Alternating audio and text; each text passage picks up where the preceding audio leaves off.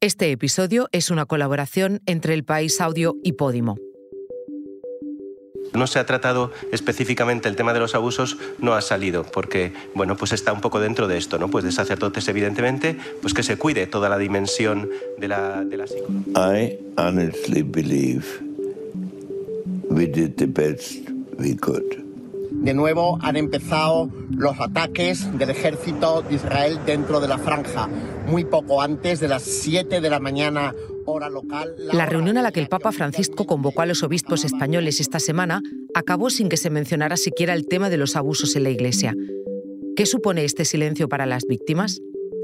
Henry Kissinger, el polémico político que reinventó la diplomacia en el siglo XX, murió en su casa de Connecticut a los 100 años.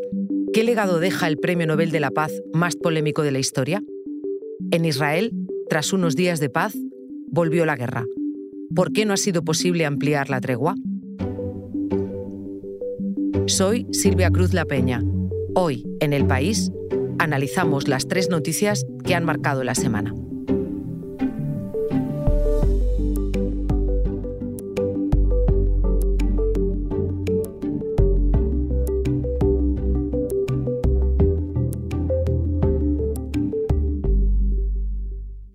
Esta semana el Papa Francisco convocó a todo el episcopado español para hablar de la inspección que la Santa Sede realizó a los seminarios. Pero el hecho de que esta cita se produjera tras la publicación del informe del Defensor del Pueblo sobre los abusos causó inquietud en la jerarquía eclesiástica. Sin embargo, el encuentro acabó sin que se mencionara el tema, para saber qué pasó en esa reunión y cómo se ha vivido por parte de obispos y de víctimas, le pedí a mi compañero Julio Núñez, uno de los periodistas que destapó el escándalo de los abusos en el país, que contestara algunas preguntas. ¿Qué indicios había para pensar que el Papa iba a tratar con los obispos españoles el tema de los abusos? Había tres principales. El primero es que era una cita muy insólita. Era muy insólita porque el Papa hacía llamar a todo el episcopado español, es más un centenar de, de, obispos. Y también por el, momento, ¿no? que era después de, de, la publicación de los datos del, del defensor. También el precedente la, vez que, la última vez que el Papa había hecho algo similar fue en 2018 con los obispos chilenos por el motivo de los, de los abusos, en el que mm, dimitieron en masa. Y luego también otro muy relevante, y era que tras la noticia de, la, de la, cita, muchísimos obispos, eh, de manera anónima en los medios, hablaban del temor, del miedo que tenían y que sentían por el comportamiento de la Iglesia que había tenido en los últimos meses, que les iba a dar un tirón de orejas. ¿Se sabe si era esa la intención y el Papa se echó atrás? Bueno, pues no, sabemos si, esa era la intención real y el Papa se echó atrás o desde un principio no lo era. Eh, la reunión, que fue larga, porque con el Papa fue con dos horas y con el dicasterio del clero fueron en total cinco, eh, era para tratar la cuestión de los, de los seminarios españoles. Después de una, de una investigación también insólita en este año en el que el Papa mandó a, unos inspectores para que hiciesen un repaso y viesen la situación ¿no? de estos centros eh, en España y, de qué manera podían poner una solución a varias cosas. La primera las escasas vocaciones que hay. Es decir, ya no hay tantos seminaristas. ¿no? En Pamplona, creo, citaba el presidente de la conferencia episcopal hay eh, un edificio, un seminario para albergar a mil seminaristas y a bueno, hay menos de un centenar. ¿no? Entonces, eh, la, intención de agrupar.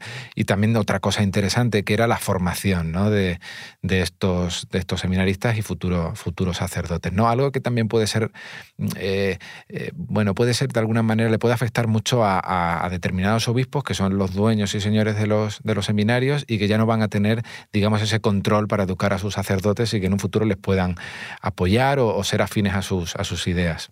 ¿Por qué ellos mismos temían que esa reunión con el Papa pudiera ser un tirón de orejas?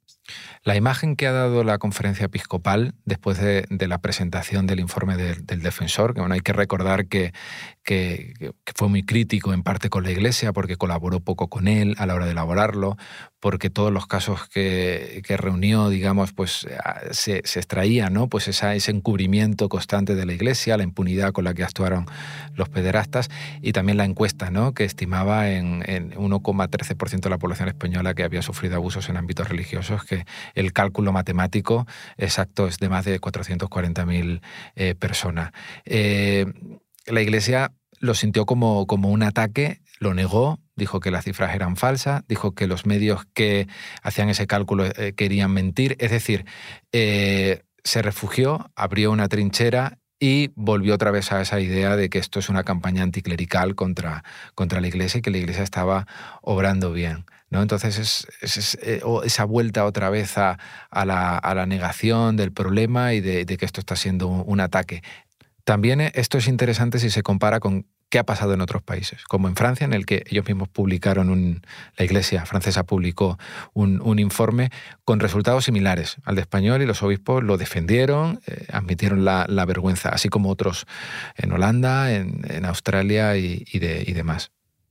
¿Retrasa esto la limpieza que prometió el Papa Francisco? Y sobre todo, ¿qué supone para las víctimas? Bueno, para las víctimas eh, supone un insulto supone, supone un insulto que la Iglesia española eh, no quiera acoger este informe del, defensor, para la mayoría. Y luego también es un insulto el silencio del Papa. Porque es cierto que, bueno, la reunión que llevaron a cabo eh, oficialmente era para tratar los seminarios, pero ni en la reunión, ni en los días anteriores, ni sucesivos, el Papa ha dicho una palabra del informe del defensor. Y es que el Papa sí ha hablado en otras ocasiones cuando ha sido el informe que hablábamos antes de Francia, pero también en Estados Unidos, etcétera, ¿no? Entonces este silencio y este ataque o esta defensiva, pues para las víctimas les vuelve otra vez a, venir el dolor. Un momento, ahora volvemos, pero antes te contamos una cosa. Hoy en el país te recomendamos La Gorda está triunfando. Ceci Wallace te invita a un sitio en el que la única norma es ser una misma. Si cada español me diese un euro por cada vez que me han dicho que guapa eres, de cara, sería millonaria. Porque a pesar de no entrar en los cánones e ir contra todo lo que nos han vendido siempre sobre cómo tiene que ser el cuerpo femenino, la gorda está triunfando, mami. La gorda está triunfando es un podcast exclusivo de Podimo. Porque escuchas mientras te informas con las mejores historias, te regalamos 30 días gratis de suscripción a Podimo, la app de podcast y audiolibros. Date de alta en podimo.es barra hoy en el país. Después, solo 4,99 euros al mes.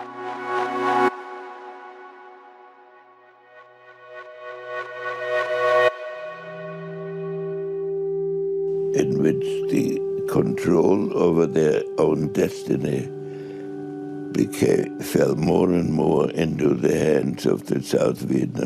Escuchamos a Henry Kissinger recordando su papel en la guerra de Vietnam en una de sus últimas entrevistas. Quien fuera secretario de Estado de dos presidentes, Gerald Ford y Richard Nixon, falleció el miércoles 29 de noviembre a los 100 años.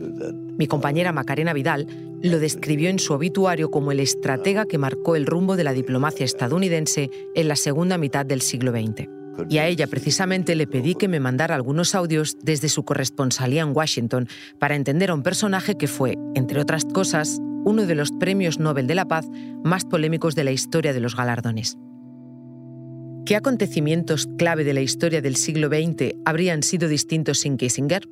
Pues se impulsó las conversaciones de control de armas con los eh, soviéticos eh, abriendo así la puerta a una mm, de interlocución entre Estados Unidos y la, y la Unión Soviética. Sin él, desde luego, y sin sus complots con la CIA para desestabilizar Chile, pues eh, quizá el golpe contra Salvador Allende quizá no hubiera ocurrido. Pues eh, mm, la guerra de Vietnam sin su intervención, pues también probablemente hubiera transcurrido por caminos diferentes fue mm, responsable de los eh, bombardeos en Camboya, que según algunos pues mm, precipitaron la llegada del régimen de los Gemeres Rojos y la matanza de dos millones de, personas. Y desde luego hay que destacar también el, papel que jugó en eh, la normalización de, Estados Unidos, de las relaciones de Estados Unidos con China. Eh, si no hubiera ocurrido eh, sus, viajes a Pekín, que abrieron la, la puerta al viaje de, Nixon y la normalización de relaciones, pues el mundo seguramente hubiera sido muy diferente al que conocemos hoy. ¿Por qué sus detractores decían que era una mezcla entre Maquiavelo y Mefistófeles? Eh, Kissinger fue un defensor de la realpolitik, ¿no? Esto es de un pragmatismo extremo a la hora de defender los intereses de Estados Unidos. Que había que pasar por, por encima de los derechos humanos, no importaba. Em, que había que hablar con, con em, personajes em, poco recomendables, pues tampoco importaba. lo que importaba era defender los intereses de Estados Unidos y eso lo hizo muy bien. Sus políticas en el sureste asiático y su apoyo a las dictaduras en América Latina hicieron que le llovieran acusaciones de criminal de guerra y exigencias de que rindiera cuentas de sus decisiones. ¿Por qué se zafó de ellas? Pues eh, logró zafarse porque Estados Unidos es muy poco proclive o nada proclive a entregar a los suyos a tribunales internacionales de los que ni siquiera es miembro. Y él eh, también fue cuidadoso, además, eh, especialmente después del arresto de, Augusto Pinochet en Londres a finales de los 90, tomó buena nota y evitó ir a países donde podía correr el mismo destino, donde podía ser eh, detenido para ser sometido a juicio por crímenes contra la, contra la humanidad. Eh, sin embargo, en otros países sí que se le recibía con todos los honores. Él era muy, muy apreciado en, eh, China, donde se le daba crédito por ser una de las pocas personas que había entendido em, este país, este gobierno, los propósitos del, gobierno y del sistema chino y se le escuchaba muy, muy, cuidadosamente como, como intérprete de, en eh, China de por dónde se podía mover Occidente.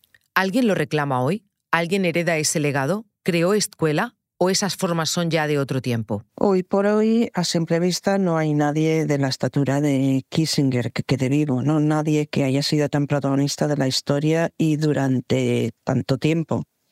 Eh, también es verdad que las formas de Estados Unidos de ejercer su política exterior han evolucionado, han cambiado si se involucra en, cambios de régimen, eh, pues no lo hace tan abiertamente como en, los tiempos de, Kissinger y de, Nixon. Y luego quedan también las formas, ¿no? Em, Kissinger hizo famosa la, la shuttle diplomacy, ¿no? la intensa diplomacia de viajes, que bueno, pues eh, ahora mismo está, está mm, replicando Anthony Blink en sus numerosos viajes a, Oriente Próximo. Tras una semana de tregua, las bombas han vuelto a sonar en Gaza. Pese a los esfuerzos de última hora de los mediadores, el alto el fuego entre Israel y Hamas expiró el viernes a las 7 de la mañana sin anuncio de ampliación para saber cómo han sido estos últimos días y por qué no ha sido posible ampliar esa tregua, he llamado a mi compañero Antonio Pita, corresponsal en Jerusalén. Hola, Antonio. Hola, Silvia. Antonio, explícame cuál es el balance de la tregua. ¿Han cumplido las dos partes con lo acordado? Israel y Hamas llegaban a esta tregua con mucha desconfianza y había bastante gente que dudaba que pudiese incluso durar los primeros cuatro días que, que estaban previstos, pero al final se ha ido prorrogando y creo que no está demasiado mal cómo ha ido el cumplimiento pese a los problemas in extremis, al esfuerzo de los mediadores en el último momento para que no fallase ningún canje y han ido cumpliendo cada uno su parte, que consistía por parte de Israel en eh, no efectuar bombardeos ni acciones militares dentro de Gaza y por parte de las milicias palestinas no lanzar cohetes y tampoco combatir dentro, permitir la entrada de camiones con ayuda humanitaria, que por lo general han ido entrando 200 al día y hubo un diferendo sobre la parte que tenía que ver con la llegada al norte de Gaza, pero se ha ido cumpliendo y los canjes han estado llenos de misterio, pero hasta el final de si se iban a cumplir o no, alguno ha acabado de madrugada, pero por lo general se han ido cumpliendo. Antonio, ¿y por qué no ha sido posible ampliar la tregua? ¿Se saben? ¿Se conocen los motivos? Cuanto más avanzaban los días, más difícil era que se cumpliese la tregua, porque jamás tenía muy claro al principio quiénes de las personas que entraban en la categoría que se canjeaba tenían en sus manos o sabía cómo podía localizarlos, es decir, menores de edad o mujeres. Hmm. Posteriormente iba dando una cifra de cuántas personas podía entregar, eh, aunque las tuviesen otras milicias o los tuviesen incluso particulares. pero en los últimos días empezó a enrarecer el ambiente porque em, ya era cada vez más difícil entender si había, por ejemplo, una familia que se ha vuelto muy icónica, que han informado de que tres de los miembros, entre ellos dos niños, han muerto, la capacidad de saber quiénes tenían realmente o no, que Israel desconfía y cree que está mintiendo a los negociadores, hmm. y al final se ha acabado bloqueando mucho en el tema de las mujeres un líder de Hamas, tras la ruptura del alto el fuego, argumentaba que Israel le había pasado una lista en el que pasaba como mujeres civiles, algunas que son soldados. Eso no se puede confirmar, pero Israel considera, por otro lado, que jamás eh, ha incumplido su promesa de liberar a todas las mujeres en el marco de esta tregua. Al final, según pasaban los días y las condiciones de prórroga del pacto consistían en que tenía que entregar al menos 10 menores o 10 mujeres, era más difícil que eso continuase. Por otro lado, Israel en esta crisis tiene una idea que molesta un poco a las familias de los rehenes que están ahí dentro, que es considerar que forma parte del esfuerzo para que vuelvan los eh, rehenes la presión militar, es decir, que jamás necesita que le aprieten para sentarse a negociar, mientras que eso, eh, entonces, en un momento en el que ha habido diferencias sobre cuántas personas podía entregar o no, y además eh, ha coincidido que ha habido un atentado el día previo en Jerusalén que ha reivindicado jamás y que se lanzó un cohete antes de que acabase la tregua, eh, todo eso ha hecho que se fuese todo al traste. Hmm. En ese ambiente enrarecido, ese ambiente que estabas tú explicando, ¿qué papel van a jugar ahora los mediadores? Estados Unidos, Qatar, Egipto, ¿van a intentar de nuevo una tregua o algo parecido? Sí, las negociaciones siguen técnicamente, no se han parado. Lo que pasa es que Qatar dice que obviamente en medio de la violencia se complica, es el término que he utilizado, ¿no? Porque una vez más es muy, es, muy, es muy distinto estar en una mesa de negociaciones pasando a través de los mediadores listas y tratando de llegar a acuerdos, a retomar esa confianza que se había generado dentro de la desconfianza generalizada y volver a hacer callar las armas. Es siempre mucho más complicado, pese a que ha habido varios casos en 2014, en 2008, en 2012, en los que se hacen varios altos el fuego en el marco de una guerra. Antonio, para terminar, eh, ¿tú dirías que ha mejorado en algo la situación previa a la tregua, este alto al fuego? En la situación desesperada de Gaza, con el norte absolutamente reducido a escombros y el sur eh, una especie de hacinamiento colectivo y gente haciendo colas para conseguir comida o agua, ha supuesto un pequeño respiro, pero un respiro muy condicionado en el que la sensación que tenía la gente era, por un lado, que es horrible esa certeza de saber que los bombardeos van a volver en unos días y por otro lado, eh, que también les ha permitido salir a la calle y ver el alcance de la destrucción o buscar a sus seres queridos. Eh, por otro lado, había generado un poco esa sensación de que era como la primera buena noticia que había en medio centenar de días. Claro. Pero todo eso pende de unirlo mucho, porque era muy claro, Israel tiene muy claros sus objetivos y son que no va a parar hasta eliminar a Hamas y que se plantea una guerra de meses y que eso no lo va a detener. Había, yo creo, un poco de inocencia por parte de la comunidad internacional o de una parte y de los mediadores con la idea de que el esfuerzo negociador y el clima de confianza que se genera en un alto el fuego y un intercambio de rehenes podía derivar en un alto el fuego permanente, pero es que eso realmente no ha estado sobre la mesa de forma muy seria. Gracias, Antonio. A ti. Este episodio lo han realizado José Juan Morales y Marta Curiel. La grabación en estudios de Camilo Iriarte.